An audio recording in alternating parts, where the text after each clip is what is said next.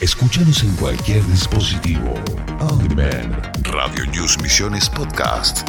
Nuestros propios contenidos disponibles en todas las plataformas. En todas las plataformas. Todas las plataformas. Me voy rápidamente a la línea telefónica. Vamos a hablar con empresario del sector de los combustibles, Nicolás Brea. Nico, buenos días. Ariel Sayas te saluda. ¿Cómo estás? Hola Ari, buen día a vos, a tu audiencia, a Soledad, a todo, a todo tu equipo ahí. Buen día, ¿cómo Gracias, gracias, muy amable. No, por favor, por ¿Nuevo favor. aumento, Nicolás? ¿Cómo es esto? ¿Qué pasó? Eh, nuevo aumento, aumentó 5%, eh, acompañando los otros dos aumentos del 5 y 4, con esto estarías ya en un 14% sobre una corrección que hay que ir del 25% después de la devaluación de, de las PASO. Te escuchaba recién que en Buenos Aires Sí. eh, estaba a 52 pesos, la o 51 pesos la nafta, to- Eso. estaba plata todavía. Acá vale barato. 5 pesos más. Y acá vale 5 pesos más. O sea que eh, acá, acá los precios hoy, eh, las naftas rondan los 56 pesos y la premium ya pasó los 60, o sea, está en 62. O sea que todavía Buenos Aires, el país central, todavía tiene ese plus de beneficios. Ahora, O sea que Nicolás- para quejarse no tenemos que dejar primero nosotros. Exacto, exacto. Ahora, Nicolás, pero voy a lo siguiente, a ver, siempre se habla de Sí. una regla o de un paradigma dentro de, de tu sector que es un litro Sí. de nafta equivalente a un dólar. ¿Eso se sigue manteniendo como regla? Sí, sí, se sigue manteniendo. Un litro de nafta, de nafta eh, super premium, varía entre un dólar y un dólar quince. Depende de cómo esté la, la región y el sector. ¿sí? Y el Mm. diésel eh, ronda. Y esto es región, ¿eh? Esto es lo que vale, por ejemplo, en Brasil ¿sí? Eh, y en Paraguay, medianamente. Y el diésel ronda los 0,80, 0,90 de dólar. ¿sí? Si vos lo llevas al dólar de 63, hoy que es el dólar pospaso, que es Ujú. después de la devaluación que se produjo en esa fecha, y el combustible tendría que estar rondando los 70 pesos. ¿sí? O sea que todavía, todavía está lejos de ese valor, Ariel. ¿sí? Ahora, ¿cómo impacta eso en el bolsillo? Eso es otra cuenta.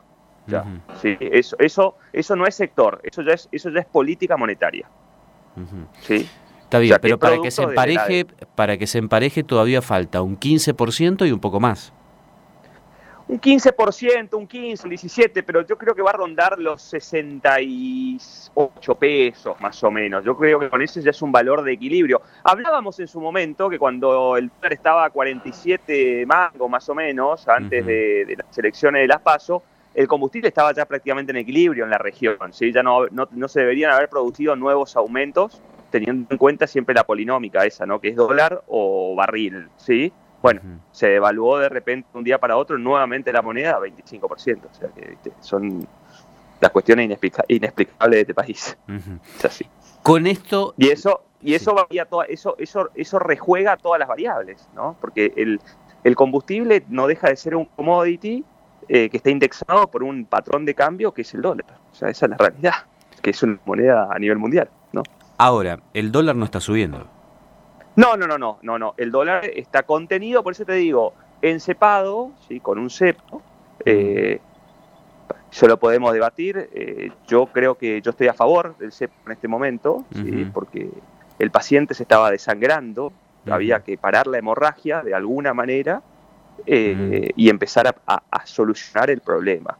A este dólar encepado, te vuelvo a repetir, eh, el combustible debería rondar ese, ese punto, un aumento de llegar a un 25%, 68, 67, depende cómo, cómo jueguen también los otros factores que son las paritarias eh, y el aumento de los otros insumos. Te olvides que gran parte de lo que es la venta del retail es en dólares, o sea, cómo van a, cómo van a aplicar. El error grave, eh, Ariel, acá fue el congelamiento, ¿sí? Es Sí.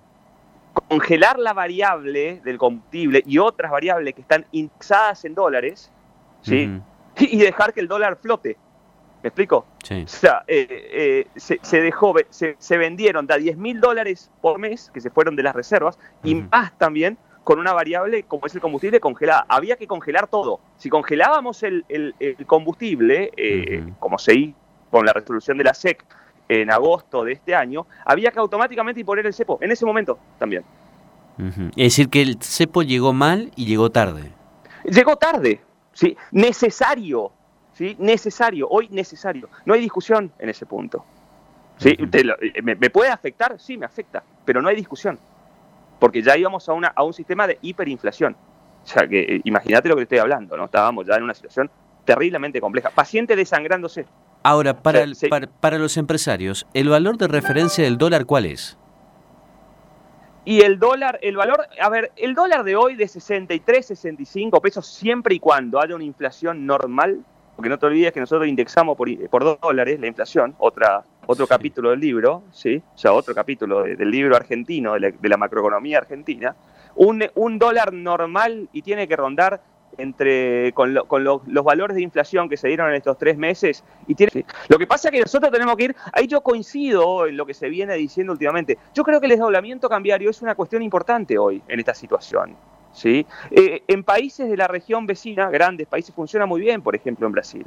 ¿sí? O sea, todo lo que es import-export, que es donde nosotros indexamos la economía, ¿sí? pues no te olvides que nosotros, además de producir, también importamos a un dólar Banco Central, un dólar, ponele, encepado, ¿sí? dirigido por el Banco Central, eso es, esos son insumos que se compran, producción que se vende, ¿sí? Y el que quiera comprar dólares, Ariel, para tenencia, y que el dólar valga lo que tenga que valer, ¿sí? Porque también no nos olvidemos que, y esta es información puntual del Banco Central, es estadística pura, auditada por la Auditoría General de la Nación, en los últimos cuatro años, Ariel, para tenencias se compraron 40 mil millones de dólares anuales. O sea que eso es ahorro, ¿sí? Tenencia, tenencia. O sea que, bueno, el que quiera comprar dólares tendrá que pagar el dólar que valga. Si el dólar, para, el dólar financiero para viajar, para ahorrar, vale 120 y vale 120, es la única forma de parar este sistema bimonetario.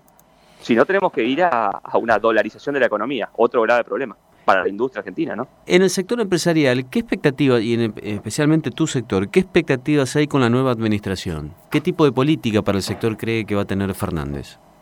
Bueno, yo creo que hay que seguir. Eh, en ese punto, Fernández dio eh, puntos bastante claros respecto de seguir potenciando Vaca Muerta. Vaca Muerta es, eh, es una fuente de dólares que hoy la, Argentina los necesita, genuinas, seguir generando petróleo, seguir invirtiendo en energía. Yo tengo las mejores expectativas. Se está hablando de, de, ciertos secretarios de energía, conocedores del sector, hasta se habla de, un misionero, sí que es nuestro secretario de, energía de la provincia, eh, que viene de la, de la energía nuclear, la madre de todas las energías.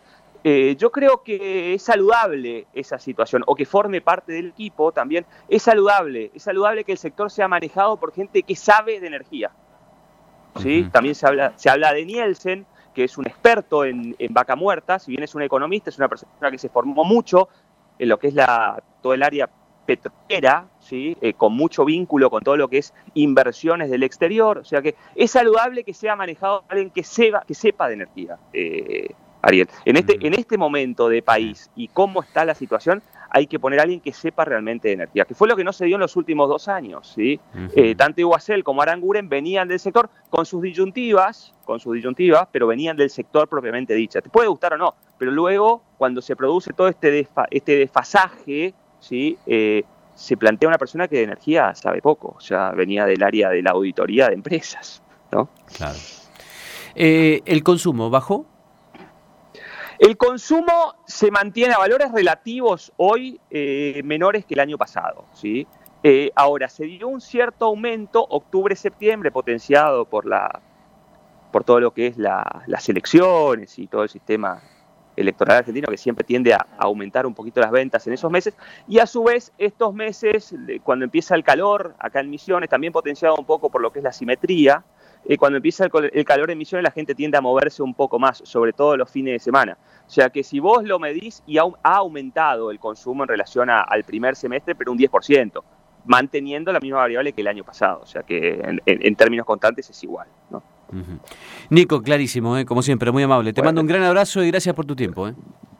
Un cariño para usted a disposición. Gracias. Hasta luego. Hasta luego. ¿Te cansaste de escuchar de que dicen ser independientes?